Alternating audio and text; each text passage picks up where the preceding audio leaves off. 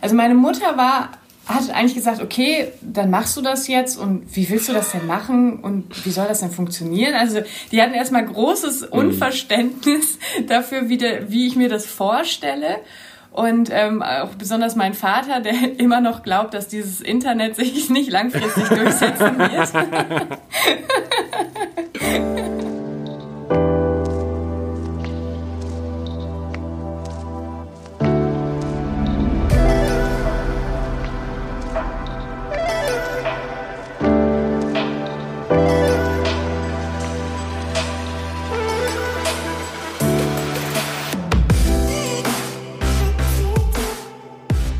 Herzlich willkommen bei einer weiteren Episode Vegan, aber richtig. Vielen Dank, dass du heute mal wieder eingeschaltet hast und deine Zeit in das Wichtigste investierst, nämlich deine eigene Gesundheit. Heute habe ich eine besondere Episode. Ich weiß, das sage ich fast bei jeder Episode, aber ja, für mich ist jede Episode ein Stück weit besonders. Ich habe die wunderbare Anna Isan Hinke zu Gast. Anna ist Ernährungsberaterin, vierfache Mama und Vollzeit-Veganerin. Ganz, ganz wichtig. Wir sprechen heute über ganz viele Sachen. Wir sprechen unter anderem darüber, wie sie Ernährungsberaterin geworden ist, wie du das auch werden kannst, wenn du das dann möchtest. Es geht außerdem um vegane Ernährung bei Kindern, worauf man da besonders achten muss, wie Bluttests dir helfen können, also nicht nur Kindern, sondern auch dir als Erwachsener, wie sie dir helfen können, deine Gesundheit zu verbessern, welcher Bluttest da der richtige ist, worauf du achten musst. Wir gehen wirklich ins Detail heute mit Anna, die hat ein super Know-how ja, rund um das Thema vegane Ernährung, deswegen wollte ich, auch, wollte ich sie auch unbedingt auf dem Podcast haben. Anna wird im Verlauf des Gesprächs öfter über Economy sprechen und ich dachte, ich erkläre das ganz kurz. Also bei Economy kannst du ein Fernstudium Studium zum veganen Ernährungsberater oder veganer Ernährungsberaterin machen. Da gibt's viele verschiedene Fernstudien die du machen kannst. Ähm, wenn du übrigens interessiert daran bist, kannst du gerne den Link benutzen, den du in der Podcast-Beschreibung findest. Besonders wenn, du's, wenn du dich dann dafür ähm, entscheidest, diese Ausbildung oder dieses Studium anzutreten. Damit supportest du einfach unheimlich diesen Podcast und ich glaube, das hat jetzt jeder verstanden.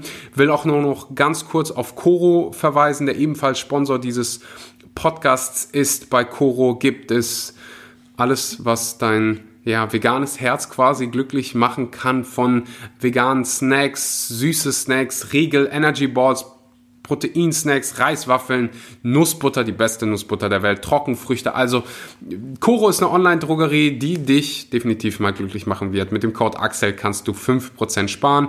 Koro Drogerie 5% mit dem Code Axel. Jetzt geht's los mit der Episode.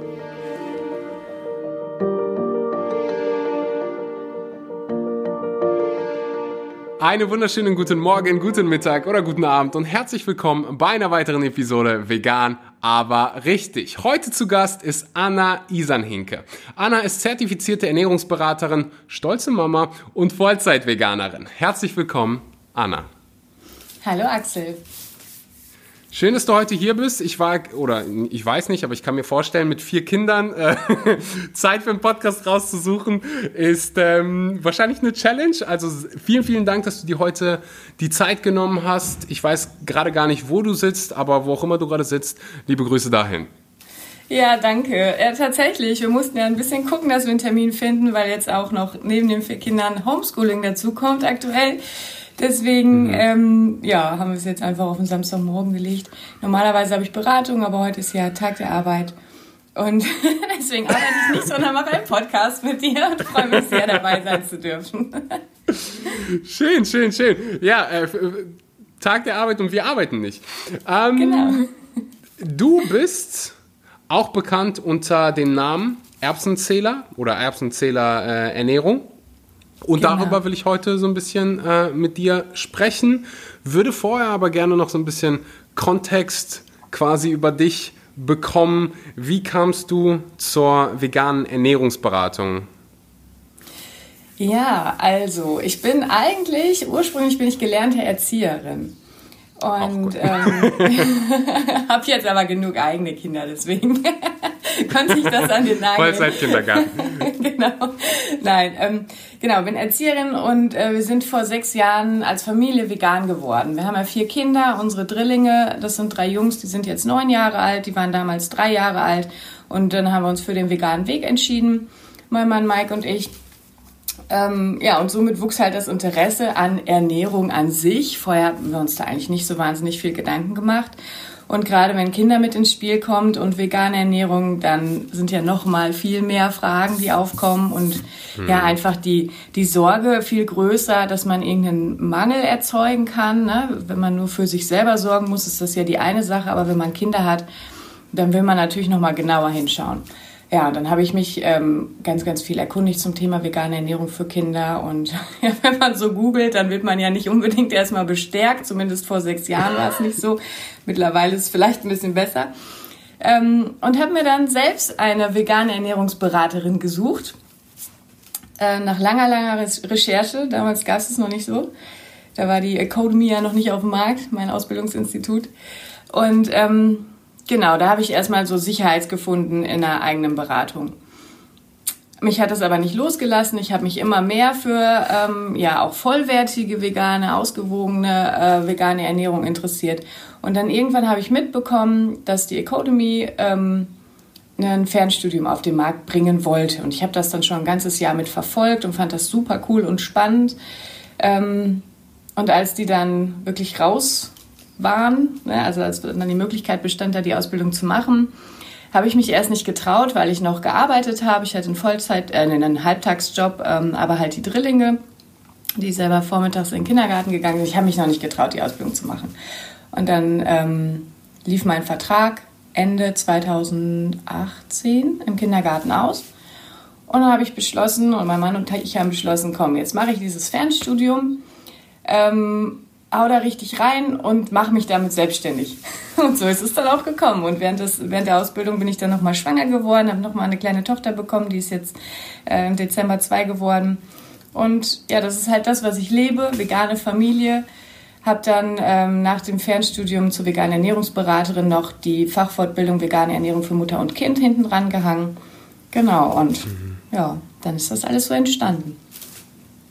Wunderbar. Ich glaube, viele Menschen stehen an dem Schritt, gerade viele, die hier zuhören, schreiben mir Nachrichten, hey ähm, Axel, ich, ich mache gerade einen Job, der ist vielleicht okay, ähm, aber ich habe da diese andere Sache und ich traue mich nicht. Und davon hast du ja gerade auch so ein bisschen gesprochen. Was hat dir damals in dem Prozess geholfen, dann im Endeffekt auch die Entscheidung zu treffen, hey, äh, ich, ich wage es jetzt? Ja, einfach die Idee, ich kann diese unfassbar sinnvolle Tätigkeit als vegane Ernährungsberaterin, in meinem Fall jetzt, mir war eigentlich ziemlich schnell klar, dass ich halt Familien beraten möchte, das kann ich zu meinem Beruf machen, was so eine Leidenschaft einfach da schon von mir war. Und dann eine Möglichkeit zu haben, ja, die vegane Idee weiter in die Mitte der Gesellschaft zu rücken, gerade auch in Bezug auf Kinder und Familien, das ist natürlich eine Wahnsinnsmotivation gewesen. Und ist auch das, was mich bis heute motiviert, da immer weiterzumachen, weil das so eine riesen Sinnhaftigkeit ist für mich. Ich mhm. meine, Erzieherin zu sein ist auch ein schöner Job, macht auch Sinn. Aber ähm, erstens mal ist es natürlich attraktiv, selbstständig arbeiten zu können. Ja, und dann so einer Leidenschaft nachgehen zu können. Also ich finde es eine mega Möglichkeit. Man muss natürlich schon auch schauen, okay, wie ziehe ich das Ganze auf, dass ich auch eine bestimmte Reichweite bekomme. Dass Instagram so gut funktionieren würde, hatte ich damals auch noch nicht gedacht. Und äh, war auch, ist auch eher so auf dem Mist von meinem Mann gewachsen, der meinte, ja, du musst dann schon Social Media machen. Und ich war so, oh ne, echt, hier gar keinen Bock drauf. Fand ich total doof und ähm, musste da auch so ein bisschen mich dran gewöhnen. Und heute ist das irgendwie total mein Wohnzimmer geworden. Ähm, mhm. Aber es hilft natürlich, ganz klar. Social Media ist natürlich eine Riesenmöglichkeit, das halt rauszurufen in die Welt und Leute zu erreichen. Mhm.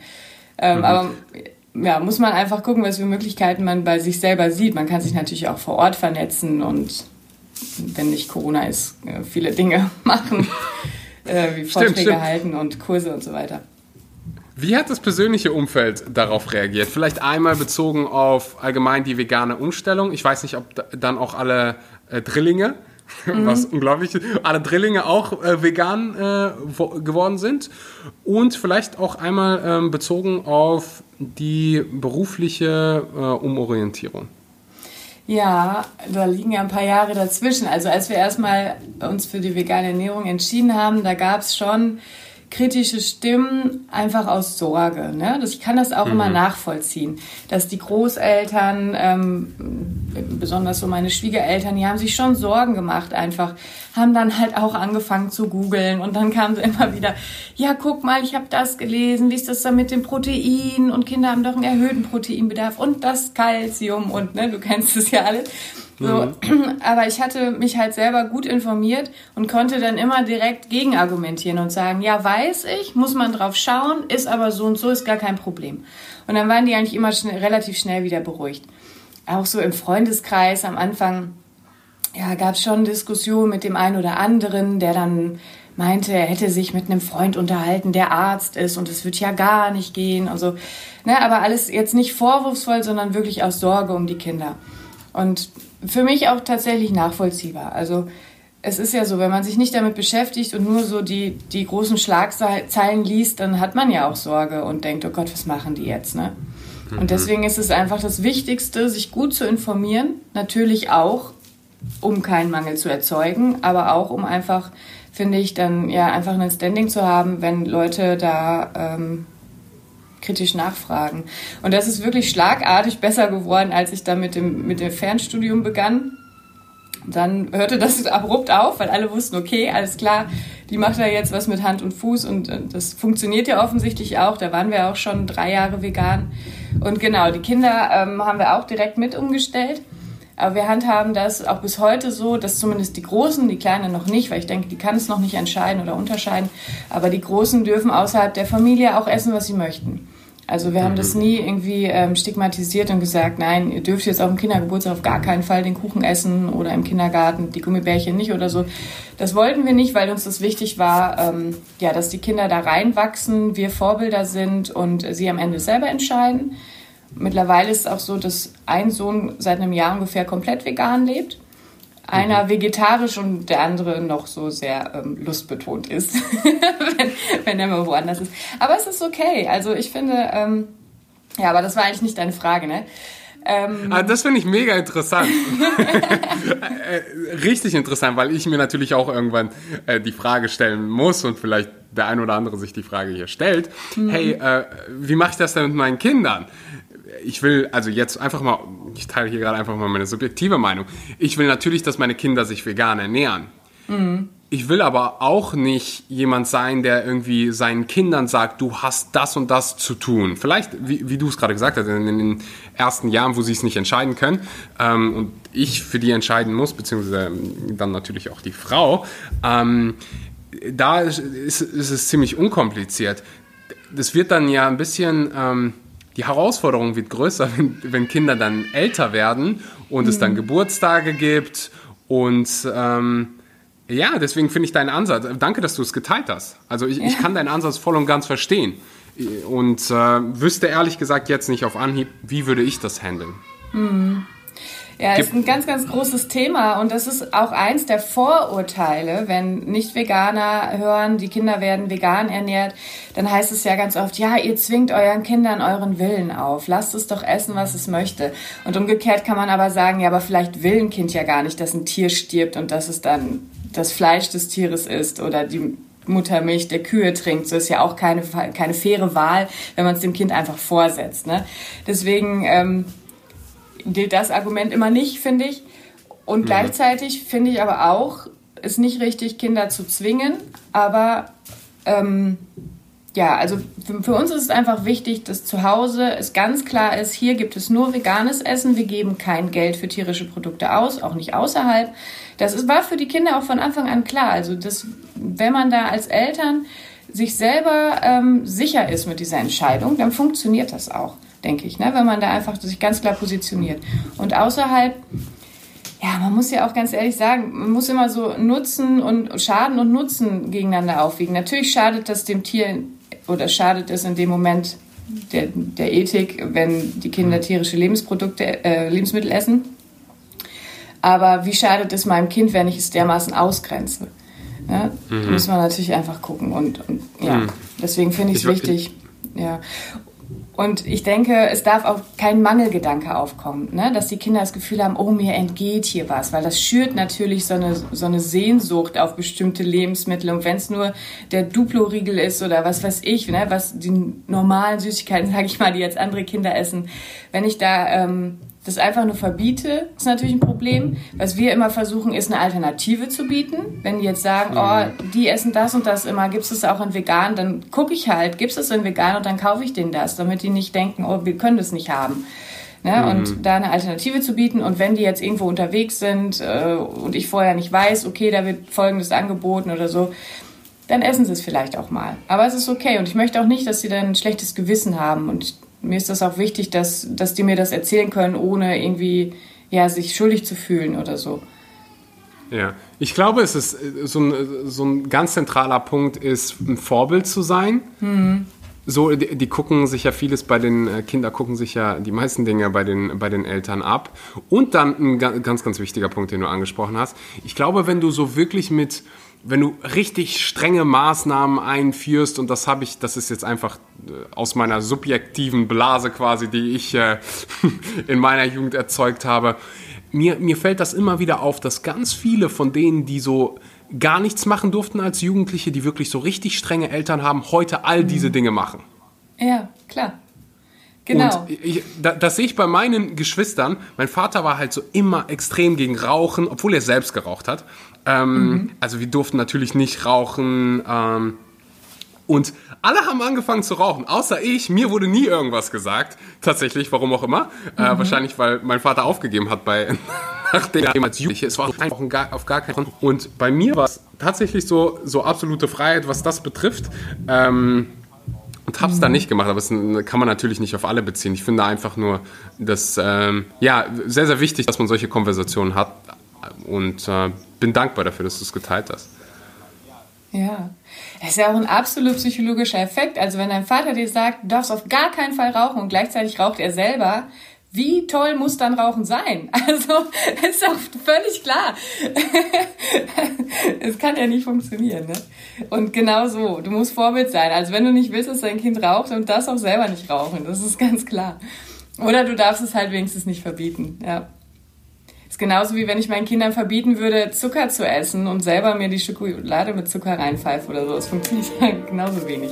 Ich hoffe, dir macht die Episode bis dato Spaß. Ich will nur ganz kurz die Zeit nutzen und den Sponsor der heutigen Episode vorstellen, Blinkist. Jeder Sponsor hier wird von mir selbst erwählt und nur dann, wenn ich denke, er bringt Mehrwert in dein Leben und das macht Blinkist. Blinkist bringt die Kernaussagen von über 4000 Sachbüchern auf dein Smartphone. So kannst du dir das Wichtigste aus dem Sachbuch in etwa 15 Minuten anhören oder durchlesen. Neuester Ratgeber, zeitlose Klassiker oder viel diskutierte Bestseller aus mehr als 25 Kategorien, wie zum Beispiel Produktivität, Psychologie, Wissenschaft, Ernährung und persönliche Weiterentwicklung. Tipps, Tricks und Lifehacks am Ende vieler Titel für deinen Alltag gibt es ebenfalls und es gibt die Blinks auf Deutsch und Englisch. Wenn sich das für dich interessant anhört, dann hops mal rüber zu blinkist.de slash Axel. Da erhältst du 25% auf das Jahresabo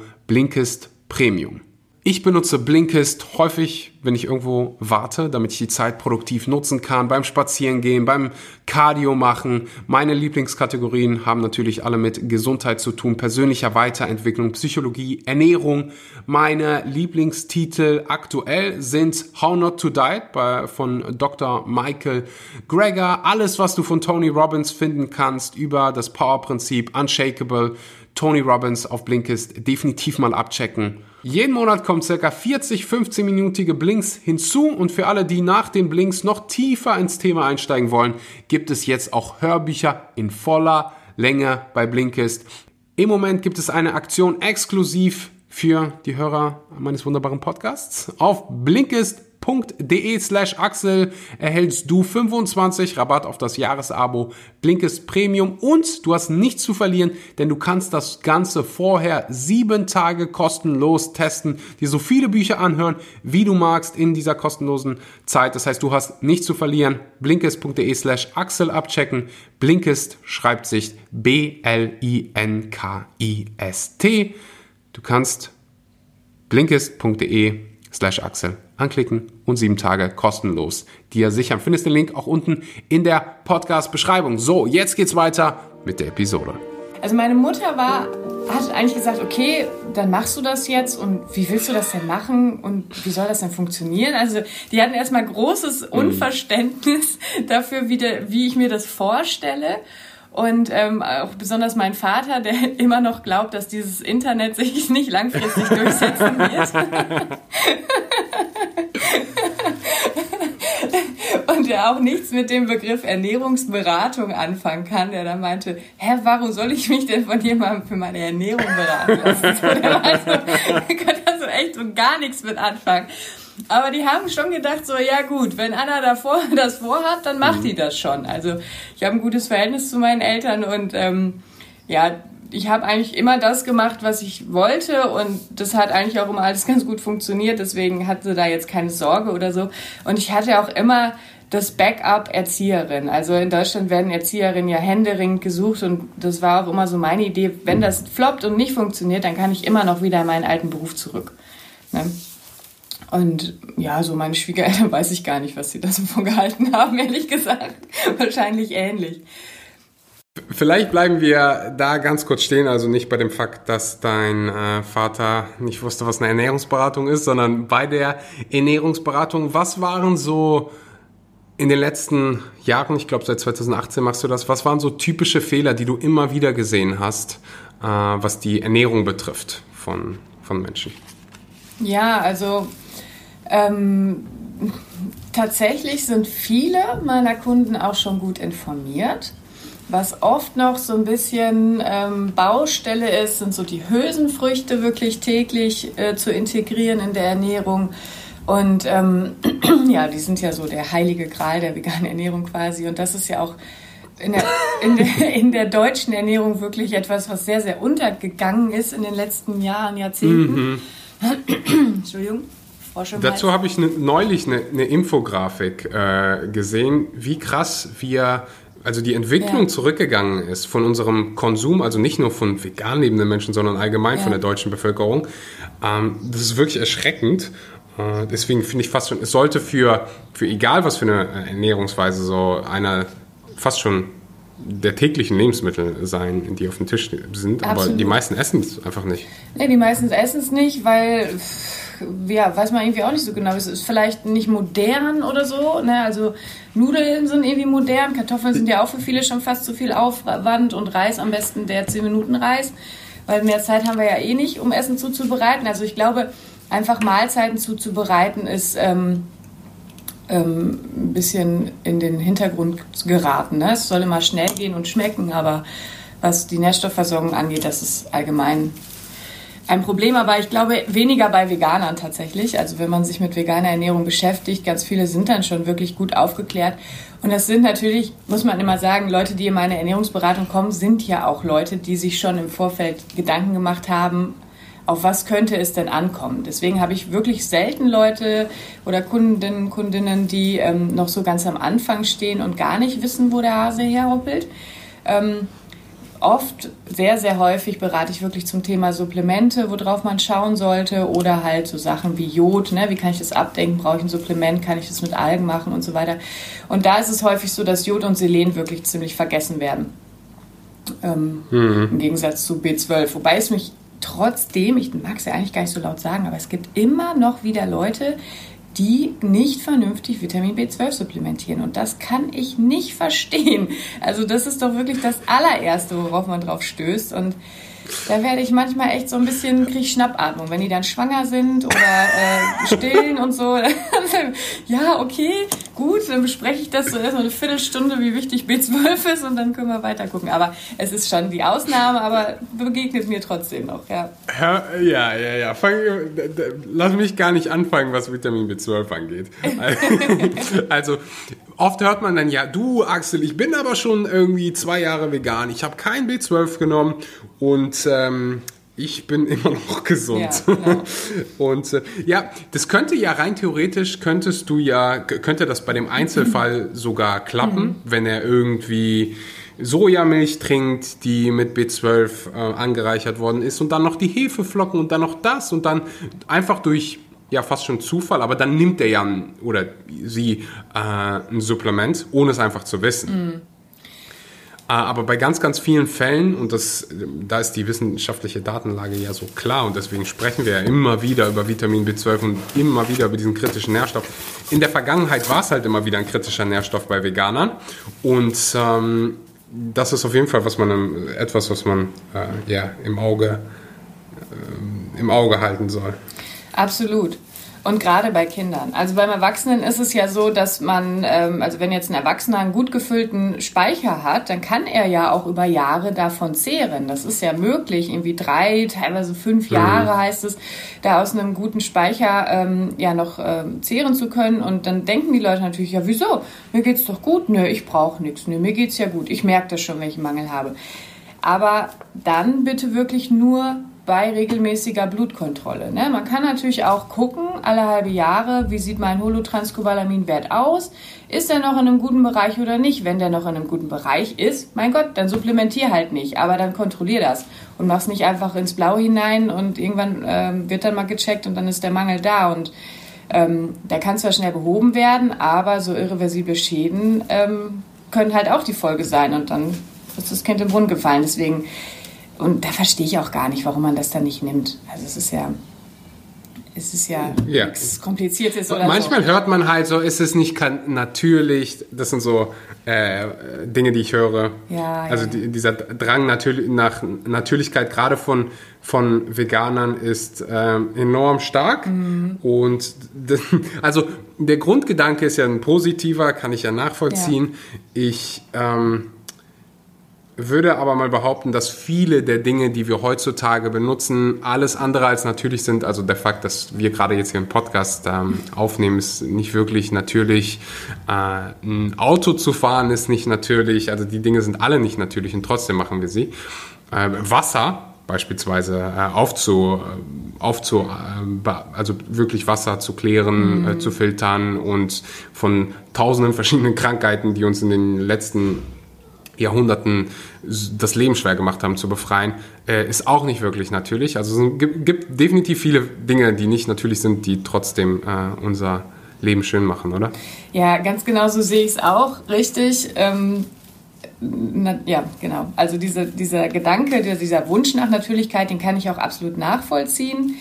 Ähm, ich nutze auch nach Möglichkeit, wenn ich Supplemente benutze, welche, die aus Pflanzen gewonnen werden. Also das ist mir da auch wichtiger, wobei es tatsächlich am Ende wahrscheinlich keinen Unterschied macht. Aber ähm, ich kann den Wunsch schon verstehen, aber genau, es wird dann, also es ist ja auch so, in der, in der, Massentierhaltung wird den Tieren ja dann auch das B12 ins Futter gegeben. Von daher ist es ja auch wieder keine natürliche Quelle, sondern der Umwegtier. Und ähm, ja, so Dinge wie, wie Jod und Selen, das liegt bei uns einfach daran, ich weiß nicht, wie es auf Bali ist, aber in Deutschland sind die Böden Jod- und Selenarm. Und äh, da muss man dann einfach schauen. Also das wird auch wieder den Tieren ins Futter gegeben. Milchprodukte sind eine gute Quelle dafür. Und wenn man jetzt einfach die Böden anreichern würde, wäre das dann natürlich? Also ja, irgendwie auch nicht. Ne? Ich meine, es ist eh unnatürlich, was der Mensch mit der Welt macht was, was alles äh, für Katastrophen entstehen oder ja, wenn wir bei Lebensmitteln bleiben, ne, dass, dass einfach auch die Nährstoffdichte von Lebensmitteln sich immer weiter abgebaut hat über die Jahre, weil die Böden zu stark beackert werden oder halt mit, mit ähm, konventioneller äh, Bewirtschaftung zerstört werden und so. Es ist alles nicht natürlich. Und dann darf man auch keinen veganen Käse essen oder was weiß ich, irgendwie Ne? Ich glaube, keiner lebt natürlich. Also kein, ich habe noch keinen Menschen ge getroffen, der wirklich hundertprozentig natürlich lebt. Aber der Mensch könnte dann ja mit keinem ko kommunizieren. Ja. Wenn du wirklich so den Begriff Natürlichkeit nimmst, dann ist es nicht vom Menschen irgendwie verändert, beeinflusst worden. Dann kannst du keinen Zug fahren, dann kannst du ich weiß nicht, wie natürlich dann so ein Supermarkt ist. Ähm, ich glaube, also wie gesagt, ich verstehe völlig den, den Drang nach Natürlichkeit und in einigen Aspekten mag es äh, Sinn machen, macht sowieso Sinn, vollwertige Lebensmittel zu essen. Ja, ähm, in einigen Dingen macht es aber absolut keinen Sinn, äh, jetzt auf unsere Natürlichkeit zu beharren und dann irgendwie verpestetes Wasser zu trinken. Das, ähm, aber ja, da waren, waren auf jeden Fall ein paar interessante Punkte dabei. Du hast gerade äh, natürlich noch die spezielle Situation für Kinder angesprochen. Gibt es da noch typische Dinge neben dem B12, die du ähm, immer wieder siehst, wenn es, wenn es um Kinder geht oder Dinge, die du empfehlen würdest? Ich bin mir dessen bewusst, hier, hier gibt es jetzt wahrscheinlich keine genaue äh, Ernährungsberatung, aber vielleicht so ein paar Ansatzpunkte für Mütter und Väter, die gerade zuhören. Ähm, ja, wie du schon sagtest, natürlich, jetzt haben wir alle 20 Mal natürlich gesagt, aber selbstverständlich, sollte, sollte die Grundlage, die Basis eine vollwertige pflanzliche Ernährung sein. Ne? Also wirklich ähm, ja, so unverarbeitet wie möglich, frisch gekocht, am besten natürlich noch regional, saisonal, denn je äh, kürzer die Transportwege, desto höher äh, der Nährstoffgehalt am Ende und ja, wie gesagt, äh, am besten auch täglich Hülsenfrüchte zu integrieren und Getreide, Vollkornprodukte den Kids zu geben, ähm, als Getränk Wasser.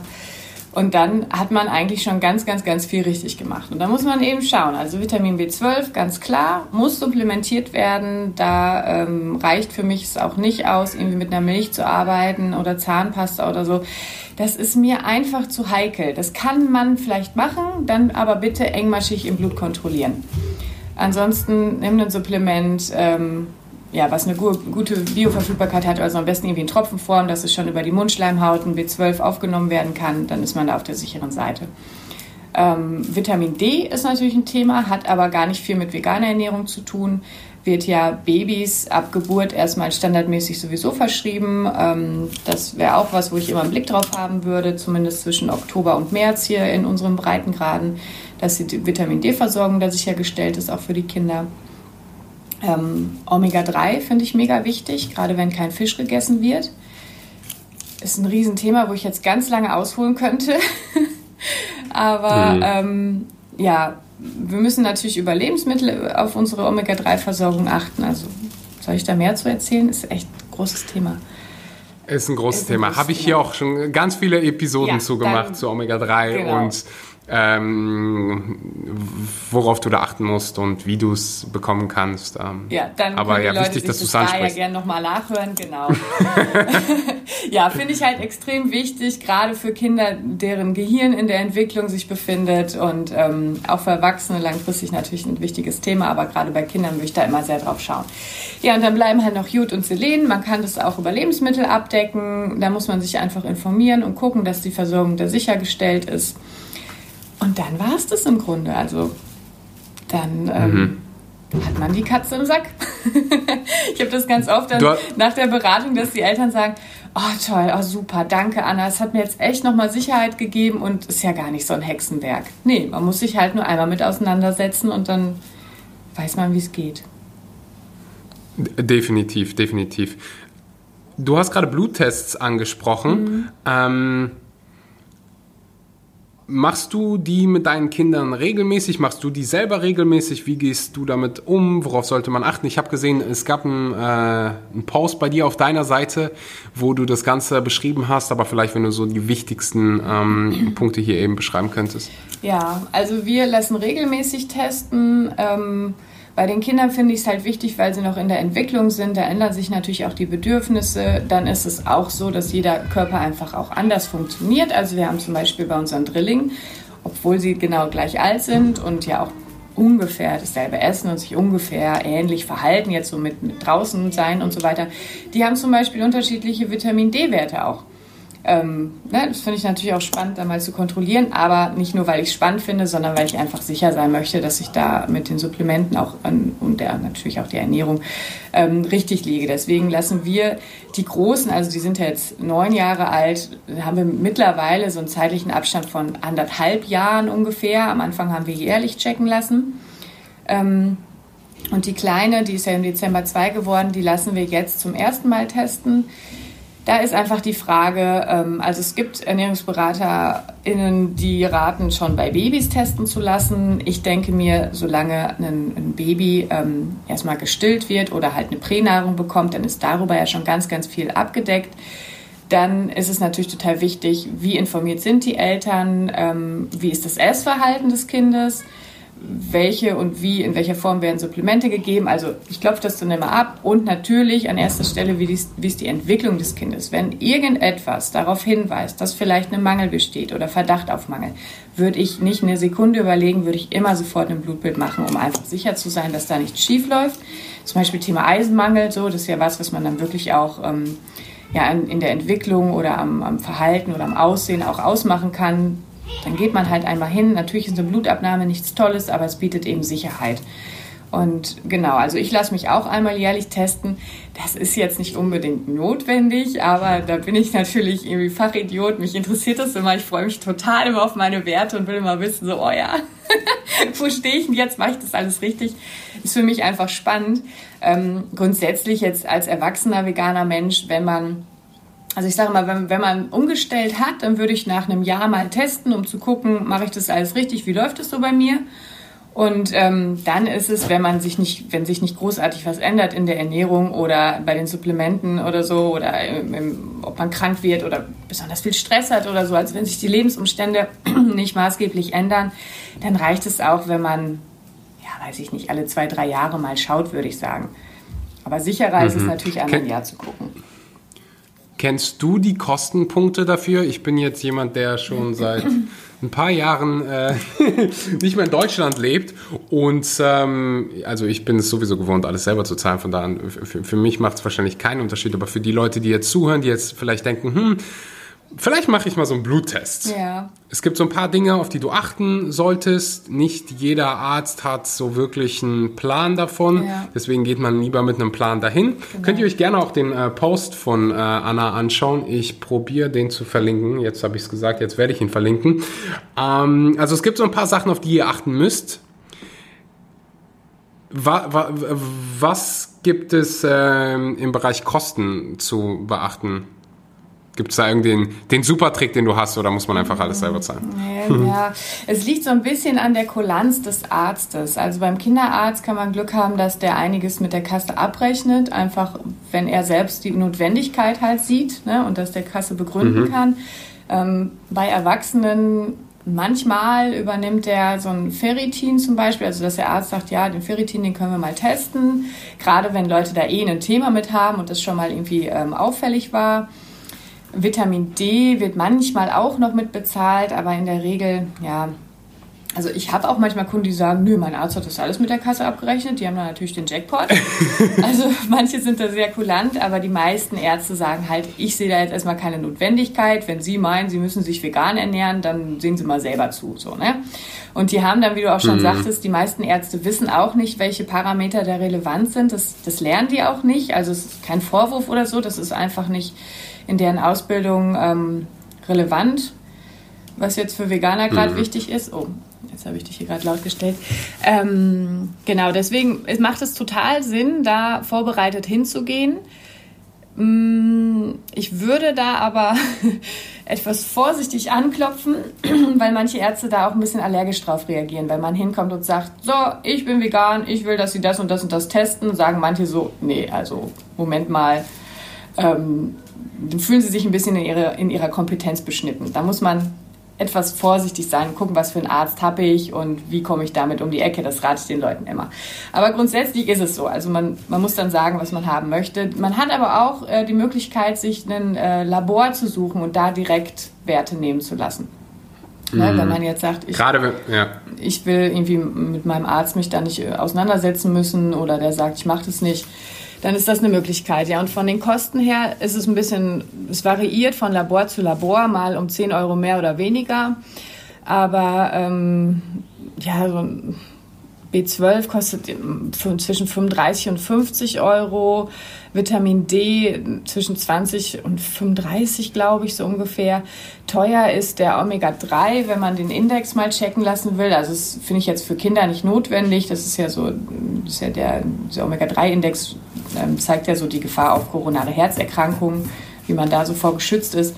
Aber das finde ich für Erwachsene mal sinnvoll, kann man mal machen, aber der ist halt sehr teuer. Der kostet zwischen 80 und 120 Euro. Da muss man natürlich wissen, ob und an welcher Stelle man den mal macht. Ähm, ja. Die anderen Selen. Das war schon so. Ja, äh, Selen kostet auch so 25 Euro ungefähr. Also, das ist das, wo man so mit rechnen muss. Mhm. Da gibt es ja auch Unterschiede, äh, Unterschiede in, ähm, ja, also bezogen auf deinen, deinen Standort, wo du lebst. In den meisten ja. Großstädten gibt es ähm, ja, Praxen, Labore, die quasi offensiv dafür Werbung machen und sagen, hey, wir sind vegan freundlich, es gibt vegan freundliche Krankenkassen, ja. die das teilweise ähm, übernehmen. Also da gibt es Lösungen, wenn man, wenn man das wirklich machen äh, sollte oder machen will, dann ähm, gibt es dafür auf jeden Fall Lösungen, da auch Kosten zu sparen, wenn man sich dann informiert. Und ähm, ja, ich finde, jeder sollte mal, mal mindestens alle paar Jahre wenn es ein Kind gibt, dann natürlich noch äh, penibler drauf achten. Aber alles mal so einen Bluttest machen, um einfach zu sehen, hey, wo stehe ich? Vielleicht supplementierst du ja auch mit zu viel Vitamin B12 ja. oder zu viel Vitamin D. Ähm, also einfach mal, um so ein Gefühl zu bekommen. Genau, und das ist und, ja auch tatsächlich, finde ich, etwas, was nicht nur Veganer betrifft. Also ich fände das für Nicht-Veganer ja. ebenso spannend, ganz, ganz viele Werte, ähm, um da einfach mal zu gucken. Ne? Und es ist ja auch so, diese, wenn man dann den, das Laborergebnis bekommt, dann gibt es ja immer diese Skala von bis. Ne? Und der Arzt sagt mhm. in der mhm. Regel, oh ja, du bist in der Skala, ja, ja, das passt, ne? Ist, der Wert ist gut. Befindet sich aber vielleicht am ganz unteren, unteren Rand. Und ähm, deswegen, da würde ich mich auch immer eher nach oben orientieren, weil diese, diese von-bis-Werte auf den äh, Blutwerten dann vom Labor, das ist einfach nur ein Querschnitt der Bevölkerung.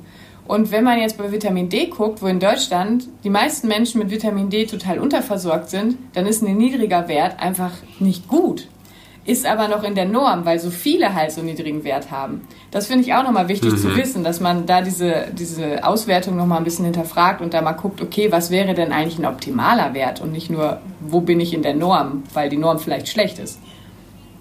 Ja, Vitamin D ist allgemein einfach auch so ein unterschätzter Nährstoff, ja. also ob vegan oder nicht vegan. Da wird, also ich bin 18 Jahre, 19 Jahre zur Schule gegangen und äh, so in Deutschland gesehen die höheren Bildungswege äh, eingeschlagen. Mhm. Und ich habe nie, nie irgendwas über Vitamin D gelernt, wie man synthetisiert, wo du es herbekommst.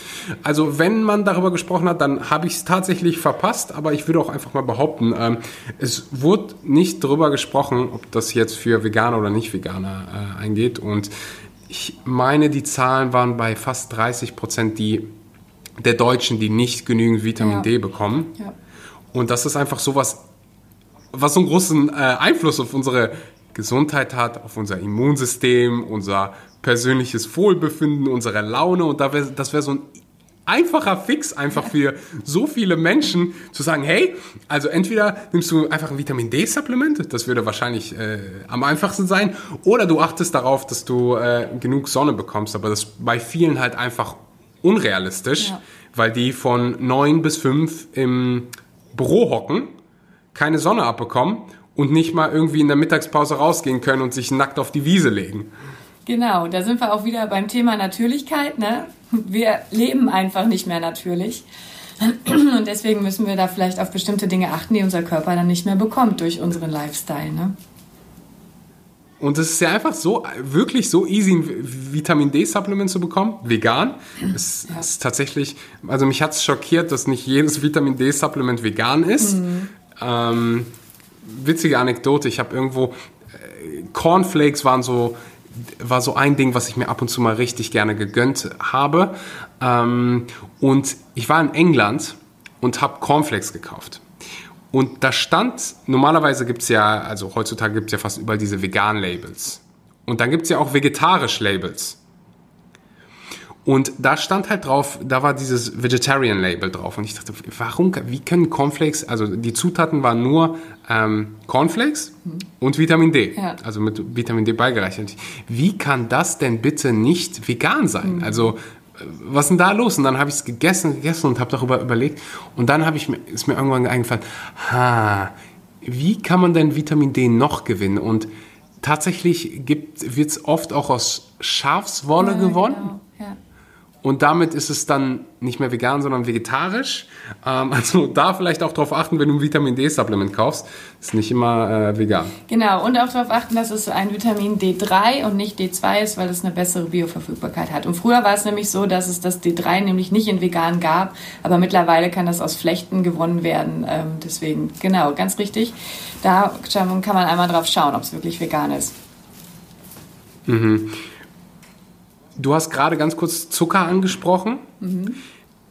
Wie handelst du das für dich selbst und wie handelst du das mit deinen äh, Kindern? Ich kann mir das vorstellen, dass, ähm, ja, gerade so bei Kindern, die wollen immer Süßigkeiten. Ähm, wie gehst du damit um? Ja, also wir leben nicht zuckerfrei, aber wir leben sehr zuckerreduziert. Also was wir so einkaufen, klar, manchmal auch mit Zucker. Wenn, wenn die jetzt mal total Bock auf so einen äh, veganes Doppelkeks haben oder so, dann kaufe ich da auch mal eine Rolle von. Oh, es gibt Doppelkeks vegan? Ja, von, von vegan. Habe ich verpasst? Ja, in verschiedenen Sorten. Also mit, ah, mit Schoko. Du, du meinst das von Vegans, oder? Ja, ja, genau. Genau. Ah, okay, okay, okay. Ja. Die sind, also ich finde die zum Beispiel mittlerweile echt super krass süß. Ich kann es eigentlich kaum noch essen, aber die sind schon ja, ich ganz auch geil nicht. mal zwischendurch. Aber gibt es auch wirklich selten. Aber das sind halt mal so Ausnahmen, ne? Wenn ich, aber ansonsten haben wir halt ganz viele Sachen, ähm, die halt mit alternativen Süßungsmitteln, also mit Dattel zum Beispiel oder auch Kokosblütenzucker, wobei der jetzt auch nicht so richtig unter Zucker, also gibt es ja immer so, ja, wenn man es jetzt richtig definiert, dann wäre das halt auch immer noch Zucker, aber ich schaue immer. Dass, ja, ich weiß, was du meinst. Ja, auch wieder so ein großes Thema. Aber äh, ich schaue halt, dass ich zumindest Süßigkeiten bekomme, die ähm, ja, alternativ gesüßt sind und die sind dann ja in der Regel auch weniger süß sowieso schon, ne, als die normalen Süßigkeiten. Und ja, wenn ich zu Hause backe, also ich nutze auch ganz gerne die Zuckeraustauschstoffe, so Erythrit oder Xylit, arbeiten wir auch mit. Ich weiß auch ein Thema, was man kontrovers behandeln kann äh, oder was kontrovers diskutiert wird, aber ähm, das ist auch was, womit ich auch arbeite. Und ansonsten schauen wir einfach, dass wir es einfach reduzieren und im Alltag darauf achten. Es sind ja auch so viele Produkte, wie jetzt zum Beispiel Senf oder Essiggurken oder so Sachen, wo man überhaupt gar keinen Zucker vermuten würde. Da muss man tatsächlich auch hingucken. Da kann man echt auch was einsparen, wenn man im Alltag auf so Kleinigkeiten achtet. Einfach mal durchlesen, was ist da eigentlich drin. Ähm, und dann schauen, okay, das Glas daneben ist da auch Zucker drin. Und wenn da keiner drin ist, dann nehme ich lieber das. Ne? Genau. Mhm. Da schauen wir. Aber das, also ist das ist tatsächlich was, wo ich auch im Verhalten der Kinder wirklich einen großen Unterschied bemerke. Gerade so zur Weihnachtszeit. Ich weiß noch ganz genau, bevor wir damit angefangen haben, darauf zu achten, also es kam auch eher so in den letzten zwei Jahren. Und davor war die Adventszeit immer voll der Horror. Also man stellt sich das natürlich eigentlich total schön vor mit den Kindern und ah, alles ist so gemütlich und weihnachtlich und besinnlich. Aber das fing halt bei uns jeden Morgen mit diesem klassischen Adventskalender an und da war dann irgendeine Süßigkeit drin mit Zucker. Und ich hatte wirklich immer Kinder, die wie Flummis durch die Gegend gerannt sind, die aggressiv waren, die völlig überdreht waren, weil dann gab es natürlich im Kindergarten gab es dann auch noch die Kekse. Bei Oma und Opa gab es dann auch noch die Schokolade oder irgendwie. Das war richtig, richtig heftig. Und ich habe immer gedacht, na gut, das ist einfach die Aufregung vor Weihnachten. Die Kinder sind aufgeregt. Und seitdem wir jetzt in den letzten zwei Jahren auch wirklich darauf geachtet haben und nur noch alternativ gesüßte Süßigkeiten ähm, im Adventskalender hatten und jetzt sind sie auch in der Schule, da gab es dann auch nicht, wie im Kindergarten, warum auch immer, gab es jetzt in der Schule auch nicht täglich noch irgendwie was Süßes. Es ist ein riesen, riesen Unterschied. Natürlich sind die Kinder immer noch aufgeregt und es ist eine spannende Zeit, aber dieses, die waren so richtig aggressiv und ah, dann wollten die immer mehr und das ist Wahnsinn, was das ähm, mit den Kindern macht. Merkt man bei sich selber ja auch. Also ich merke das auch, wenn ich dann mal wieder irgendwie eine Schokolade ich gegessen habe, sagen. wo ordentlich Zucker drin ist, dann will ich da auch mehr von und dann kommt so dieser Hyper darauf wieder. Ne? Da muss man echt gut auf sich achten ähm, und da versuchen die Waage zu halten, denke ich. Also macht Sinn auf jeden Definitiv. Fall. Definitiv und, und äh, viele kennen dieses Gefühl gar nicht mehr, da, ohne Zucker zu leben. Mhm. Ähm, also ich habe jahrelang, also wirklich täglich Zucker konsumiert und kannte das gar nicht mehr, keinen Zucker zu konsumieren, bis ich dann irgendwann ja mich so ziemlich vollwertig ernährt habe und dann irgendwann, vor allen Dingen in Deutschland neige ich dazu oder in Europa, mehr Zucker zu essen. Mhm. Einfach weil es da, also hier, wo, wo ich gerade bin, in Indonesien, auf Bali, da gibt es nicht sowas wie veganes Magnum oder so. Und wenn du zu Hause kochst, ähm, dann ist es, also meist, meisten der Fällen esse ich 99% vollwertige Lebensmittel. Also es gibt so wirklich nur, wenn du auswärts essen gehst, dann gibt es vielleicht mal irgendwo Zucker, irgendwo ein De Dessert. Ähm, und dann wenn ich dann wieder Zucker esse und vor allen Dingen viel Zucker, ich spüre es jetzt einfach so krass. Mhm. Also im Körper, du, du, du merkst es sofort, es kann sogar äh, bis hin zu Kopfschmerzen bei mhm. mir bewirken. Zucker zu essen und ich werde mich immer noch, immer, immer an diesen einen Moment erinnern, als ich ähm, nach Deutschland wieder zurück war und dann habe ich meinen Bruder wieder getroffen und wir sind zu äh, Brummy Balls gegangen. Kennst du das? Nee, kenne ich gar nicht. Ist, ja, falls du irgendwann mal nach Berlin kommst, Vielleicht willst du mal vorbeischauen, vielleicht aber auch nicht. Die haben vegane Donuts in Berlin. Die sind äh, super bekannt in Berlin. Ah, die haben wirklich die leckersten Donuts, alles vegan.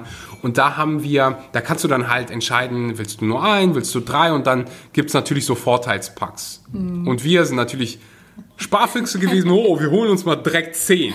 Und dann haben wir zusammen irgendwie drei, vier Donuts gegessen und ich war wirklich wie hyperaktiv und hatte diesen Zuckerrausch. Mhm und dann, aber nach ein paar Stunden fällst du in dieses Loch und du denkst so einfach, ey, habe ich gerade Donut gegessen oder Drogen genommen? Ja.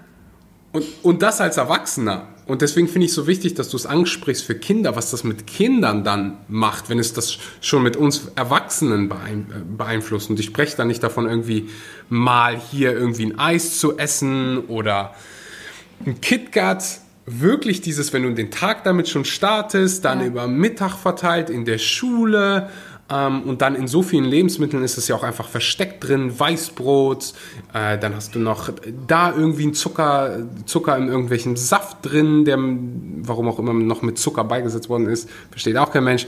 Aber das summiert sich dann einfach. Ja, ist richtig krass. Ich war auch super schockiert und auch sauer, ehrlich gesagt, als die Jungs äh, in die Schule kamen. Da gab es noch diese, ähm, diese Schulmilch. Kennst du das noch? Ja. natürlich. Wird ja immer noch subventioniert. Und ähm, die haben tatsächlich auch Kakao und Vanillemilch noch angeboten. Und meine Jungs waren natürlich so, ey Mama, ähm, die kriegen da Kakao und Vanille, wir wollen auch. Und äh, ja. dann habe ich denen halt in der Thermosflasche halt einen veganen Kakao mitgegeben. Wir machen den auch selber mit Banane und ähm, einfach Backkakao und so. Ne? Schmeckt auch super lecker, braucht man gar kein Zuckerkakaopulver.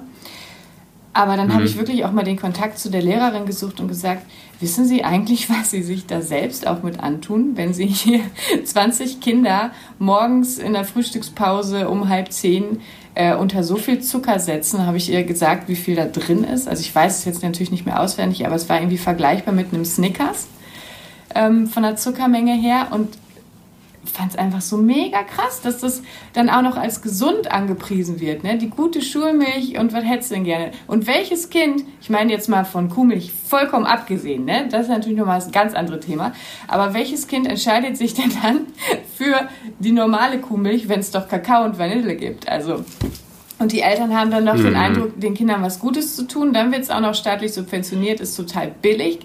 Der ganze, also mittlerweile ist es nicht mehr so. Da gab es irgendwie, ich weiß gar nicht mehr, ähm, irgendeine äh, Food-Organisation. Die haben da auf jeden Fall haben die es durchgekriegt, dass es diese Schoko, Vanille, Erdbeermilch, dass es nicht mehr subventioniert wird.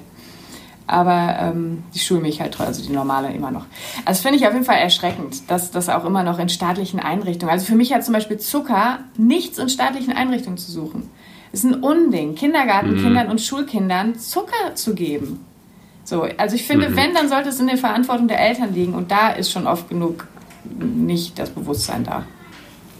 Mhm. Ich habe gerade mal, während du gesprochen hast, äh, recherchiert. Also es gibt tatsächlich das sagt das Bundeszentrum für Ernährung, keine Förderung von gezuckerter Schulmilch mehr. Ja, genau. Die EU will aus gesundheitlichen Gründen keine gezuckerte Schulmilch mehr fördern. Bezuschusst werden laut der neuen Verordnung nur noch die reinen Milchbestände, ja, genau. Bestandteile in den Produkten. Kakao, Vanille oder Erdbeermilch werden ab dem Schuljahr 2018-2019 somit etwas teurer als reine Kuhmilch. Äh, Trinkmilch, sorry.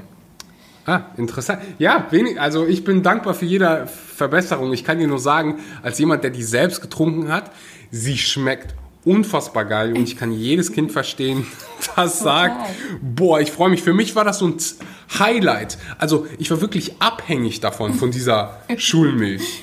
Ja, ich kann mich da, also ich hatte auch Vanillemilch als Kind. Ich kann mich auch tatsächlich an diesen Geschmack noch erinnern. Ich weiß es noch, ich habe es noch auf der Zunge. Die schmeckt einfach total geil. Aber ja, das sind, da sind die Kinder natürlich dem ausgesetzt. Also da müssen wir als Erwachsene und auch gerade als Bildungspersonen ähm, dafür sorgen, dass so ein Quatsch da nicht, der gehört einfach nicht hin. Ja, und es schmeckt ja so gut nicht, weil es ähm, Kuhmilch schmeckt einfach so gut, weil da so viel Zucker und ja. äh, noch für andere Stoffe drin sind, die dich wirklich einfach abhängig machen. Ja sodass du jeden Tag wieder, oh, dein, dein Gehirn denkt einfach nur, oh, Freude generieren, Freude generieren. Ich trinke das, dann geht es mir ganz kurz gut. Dein Gehirn kann nicht so lange denken, ah, okay, danach geht es mir auch scheiße, danach werde ich aggressiv und das passiert mit meinem Hirn. Ah, okay. Ich weiß gar nicht, wann es bei mir aufgehört hat mit der Schulmilch. Wahrscheinlich nach der vierten Klasse, als es dann keine Schulmilch mehr gab. Ja, so. ja, ich glaube, das war immer nur in der Grundschule, ne? Meine ich auch. Ja, es war nur die, die, die Grundschulzeit. Mhm. Ähm, ich, also Schulmilch gibt es ja äh, oder diese Vanille-Kakaomilch gibt es wahrscheinlich dann irgendwo am Kiosk, aber dann war es nicht mehr so ähm, accessible. Also ist du ja musstest so dann noch viel mehr bezahlen. Ja, und es ist ja auch so ein Gruppenzwang irgendwie, ne? Das ist ja so selbstverständlich. Definitiv. Dann wird da diese, diese Kiste geholt. Ähm, da auch natürlich alles noch in, in Pappe verpackt und so, ne? bloß nichts nachhaltig mit ähm, Strohhalm. Wobei ich glaube, Strohhalme gab es ja auch nicht mehr, die sind ja mittlerweile auch verboten zum Glück. Aber ähm, das ist ja auch wirklich ein, ein, wahnsinniger Gruppenzwang. Dann, also alle kriegen das irgendwie und du kriegst es dann nicht als Kind. Wahnsinn. Also bei uns war ja eh schon das Thema, weil es Kuhmilch war, dass es das nicht geben wird, aber ich hätte es auch so nicht erlaubt. Wegen dem Zucker. Das richtig krass. Ist so interessant zu, zu lesen, was das Bundeszentrum für Ernährung schreibt. Pädagogische Begleitmaßnahmen.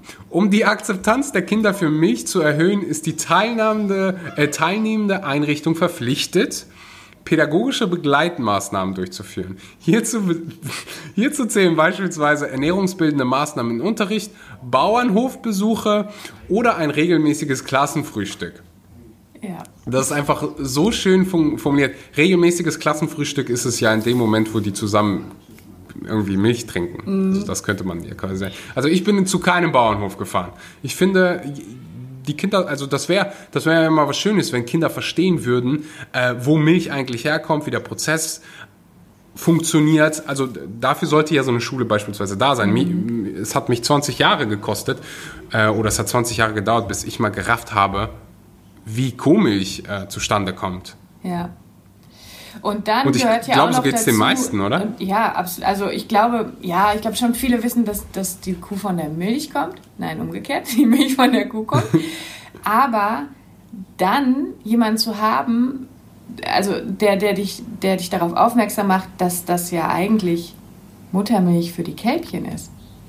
Ich glaube, also das wissen die wenigsten. Dieses System zu hinterfragen, das hat bei mir auch 30 Jahre gedauert. Mein Vater sagt heute, obwohl ich es ihm schon ein paar Mal erklärt habe, der sagt immer noch, ja wieso, Kühe geben doch Milch. Ja, weil sie ein Kälbchen hatten. Also ne, sowas Selbstverständliches, was in unserer Gesellschaft einfach absolut selbstverständlich ist, Kühe geben Milch, damit wir trinken können, das mal zu hinterfragen oder dass dir mal ein Erwachsener sagt, ja guck mal, die Kuh, die hat jetzt ein Kälbchen bekommen, die hat das Baby bekommen und deswegen hat sie jetzt Milch, so wie wenn eine Mama ein Baby, also eine Menschenmama ein Baby bekommt, dann kann das Baby Milch aus dem Busen trinken und so. So wachsen die Kinder ja nicht auf, sondern die wachsen damit auf, selbst wenn sie auf dem Bauernhof sind. Und ich bin auch früher, als ich noch Erzieherin war, haben wir auch schöne Ausflüge mit den Kindern gemacht auf dem Bauernhof und guck mal und da sind die Kühe und hier sind die Schweine und so. Hab ich nicht eine Sekunde hinterfragt. Gut, ich fand es schon auch immer schlimm, wie die gehalten werden, selbst wenn das natürlich so ein Bilderbuchbauernhof war, aber Aber dieses System Milch zu hinterfragen, ähm, das gehört ja dann auch noch dazu. Nicht nur zu zeigen, okay, so leben die, ähm, da kommt die Milch her. Finde ich super mhm. spannend, weil ich glaube, dass Kinder da eigentlich total offen für sind. Wenn man denen einmal erklärt, wie das eigentlich abläuft, ja. dann werden die Kinder alle sagen, hä, das ist doch voll unfair, wieso kriegt das Kälbchen denn nicht die Milch? Genau, ja. Kinder sind schlau. Ja.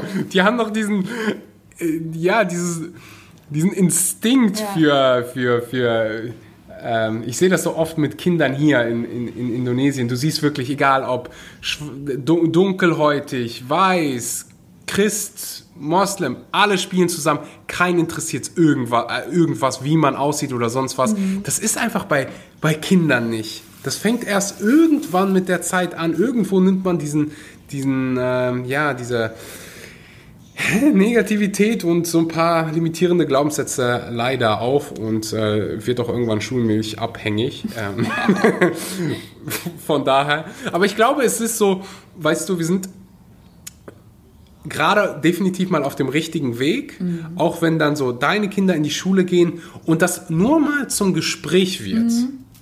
ja. dann ist man ja schon auf dem richtigen Weg weil das wiederum inspiriert vielleicht den einen oder anderen, die Dinge mal zu hinterfragen. Und dann hat man ja auch immer mehr Lehrer, die oder äh, auch Lehrer, natürlich auch Lehrerinnen, äh, die vegan werden und das Ganze auch thematisieren. Ich habe so viele, die bei mir in der Community, die mir sagen, hey, ähm, ich arbeite in der Schule und ich spreche eigentlich darüber und ich setze mich ein und dann gibt es Leute, sogar ähm, so Schulen, die Menschen einladen, die über die vegane Ernährung sprechen. Vegan ist ungesund, war mal bei einer Schule. Oh, also wir sind, da, wir sind da auf jeden Fall schon. Ähm, Pro Veg hat da auch eine, eine große ähm, Kampagne oder halt irgendwie so, so, eine Geschichte, dass sie auch in Schulen gehen und da mit den Schülern kochen. Ja, und da muss man ansetzen. Also ja. da, da fängt es ja an. Da fängt es definitiv an. Ja.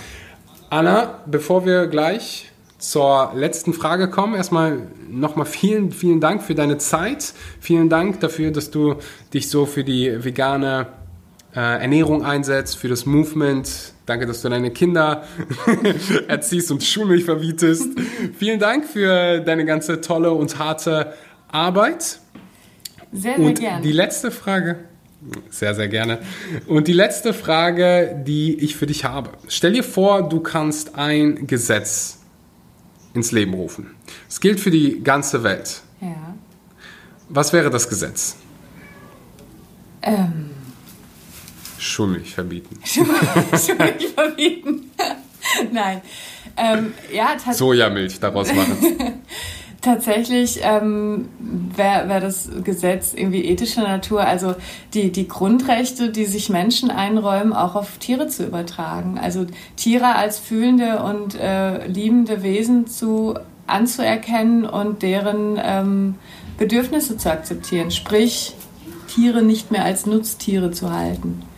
Das wäre, glaube ich, ein Gesetz, das ich gerne veranlassen würde ein Gesetz, was äh, ziemlich powerful wäre. Also ja. da würde man einiges mit Bereichen äh, erreichen können. Ja, das wäre schön. Gibt es eine Sache, ich habe gesagt, letzte Frage, jetzt gibt es noch eine brennende Frage, die mich äh, super interessiert. Gibt es eine Sache, die du, die nicht du deinen Kindern beigebracht hast, sondern deine Kinder dir? Oh, ganz viel. ganz viel. Also ich, ich lerne sowieso von meinen Kindern auch. Ähm, tatsächlich auch, wobei das vielleicht nicht nur von den Kindern ist, aber ähm, auch Dinge, ich muss gerade überlegen, wie ich das formuliere, also Dinge zu tun, weil sie sie selber oder warte mal, ich muss kurz darüber nachdenken. Das ist gar kein Thema. Vielleicht, das ist eine mega interessante Sache, ähm, die ich immer wieder von Eltern höre. Die sagen, weißt du, eigentlich lerne ich viel mehr von meinen Kindern, mhm. als die von mir lernen. Die geben mir so viel mehr, als ich denen geben kann. Ja, also ich finde so diese, diese kindliche Neugier und sich einfach mit Dingen ähm, intensiv zu beschäftigen und sich nicht aus der Ruhe bringen zu lassen und, und nicht irgendwelchen Terminen hinterher zu hetzen, sondern, also ich, ich bin immer erstaunt und ich finde es immer wunderschön, wenn ich meine Kinder in der Natur sehe. Wenn wir einfach nur im Wald sind und dann sehe, wie die da spielen und wie die Dinge entdecken und erforschen und auch mit ihren eigenen, ähm, ja, nicht erwachsenen Herangehensweise dann Begründungen finden und so. Sowas finde ich mega cool. Und auch, vielleicht sich so zu verhalten, wie es, nicht unbedingt gesellschaftlich erwünscht ist, aber mhm. das trotzdem zu tun. Und, und da bin ich auch wirklich, da versuche ich auch, mich immer wieder als Eltern, als Mutter zu hinterfragen oder wir uns als Eltern zu hinterfragen, wenn jetzt ein Kind ein, ein, Verhalten an den Tag legt, was eigentlich nicht unbedingt erwünscht ist und jetzt zum Beispiel für so einen Schulunterricht nicht unbedingt förderlich, für die Lehrer und so weiter, da, da aber ja, sich immer wieder in Erinnerung zu rufen, okay, so ist mein Kind aber nun mal gestrickt und wenn es jetzt gerade nicht in dieses System passt, wie es erwünscht ist, will ich denn mein Kind jetzt wirklich so da reinpressen und es umformen oder kann ich daraus was lernen, weil es ist gerade so, wie es ist und es wird auch so seinen Weg machen. Also verstehst du, wie ich das meine? Das ist jetzt... Ähm, Hundertprozentig. ja, tatsächlich, ähm, ja, Thema Oftmals Schule, kann man sich auch einfach mal eher hinterfragen, so, okay, warum glauben wir jetzt gerade, was, dass das Verhalten falsch ist und das Verhalten ja, genau, richtig ist? Genau, genau, so meine ich das. Wo kommt, wo kommt das her? Und ähm, ja, mega interessante Sache, die, die du da, also ganz viele interessante Sachen, die du hier heute gesagt hast, für die ich sehr, sehr dankbar bin. Ich verlinke natürlich alle deine Kanäle unten in der Podcast-Beschreibung. Falls du die Episode bis hier gehört hast, und das hast du, wenn du jetzt meine Stimme hörst, dann teile sie gerne mit deinen Freunden auf Social Media, mit den äh, Leuten, die noch Schulmilch trinken. tag Anna, tag mich. Und äh, ich sag vielen lieben Dank, Anna freue mich darauf, irgendwann in einer Welt zu leben, wo es keine Schulmilch mehr gibt oder vielleicht Sojaschulmilch, das wäre doch was. Ja. Ähm, und dich vielleicht auch irgendwann mal persönlich zu treffen. Vielen Dank für deine Zeit, Anna. Ja, total gerne, Axel. Danke dir. Mir hat es mega, mega viel Spaß gemacht. Und ähm, ja, danke für das schöne Gespräch. Wunderbar. Ich sage einen wunderbaren guten Morgen, guten Mittag oder guten Abend und bis zum nächsten Mal. Ciao, ciao. Und das war die wunderbare Anna. Ich hoffe, du hattest beim Zuhören genauso viel Spaß wie wir beim Aufnehmen dieser Episode. Ich hoffe, man hat es uns angehört.